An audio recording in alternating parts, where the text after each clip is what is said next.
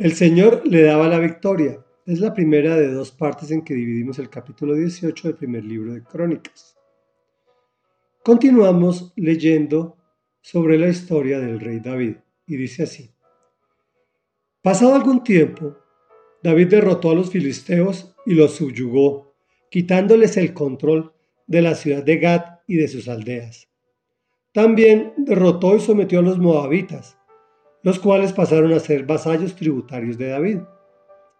Además, David derrotó en Hamat a Adad Eser, rey de Soba, cuando éste se dirigía a establecer su dominio sobre la región del río Éufrates.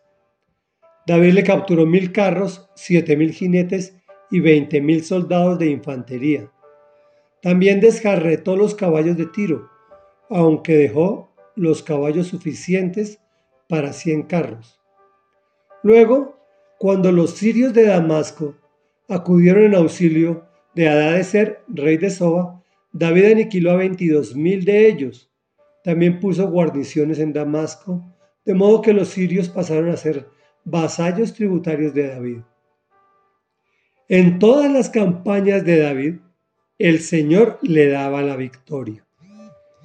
En cuanto a los escudos de oro que llevaban los oficiales de Adadeser, David se apropió de ellos y los trasladó a Jerusalén. Asimismo se apoderó de una gran cantidad de bronce que había en las ciudades de Tebaj y de Cun, poblaciones de Adadeser. Este fue el bronce que Salomón usó para hacer la fuente, las columnas y todos los utensilios de bronce.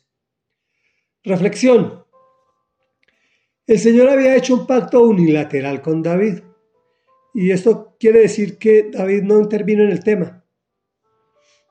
Y era tan importante el pacto que se trataba de enviar a su Hijo, Jesús, el Mesías, a través de la descendencia de David.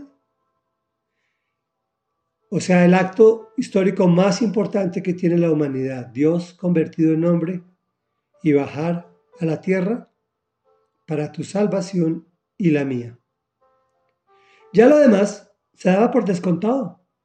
David derrotó a los filisteos, a los moabitas, a los amonitas, a los amalecitas, a los sirios, a todo el que se le enfrentaba. Todos pasaron a ser vasallos tributarios, es decir, que David y el pueblo de Israel prácticamente podrían vivir de los impuestos cobrados a estos vasallos, pues en todas sus campañas el Señor le daba la victoria. Cuando Dios se agrada de tu forma de vivir, la cual tiene que tener dos características, según nos dijo Jesús. La primera es amar a Dios sobre todas las cosas, lo cual obviamente implica obediencia y adoración.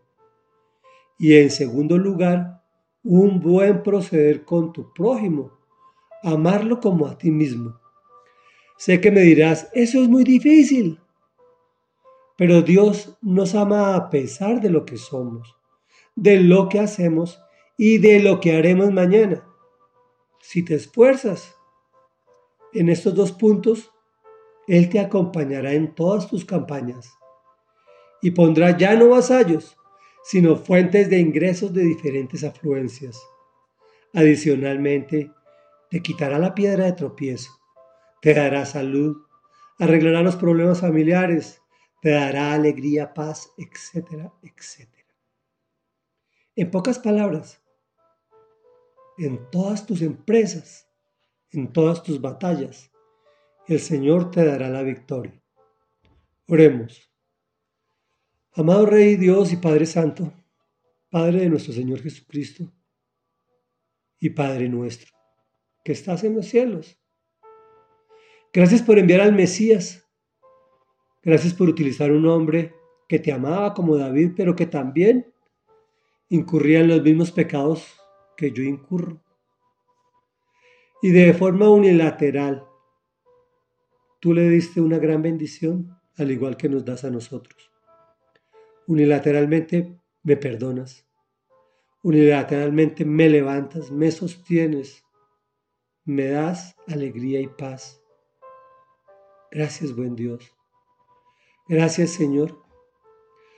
Dale fe a mi fe para que yo cada día te ame más con toda mi mente, con todo mi ser, con todas mis fuerzas, para que también pueda amar a mi prójimo como me amo a mí mismo.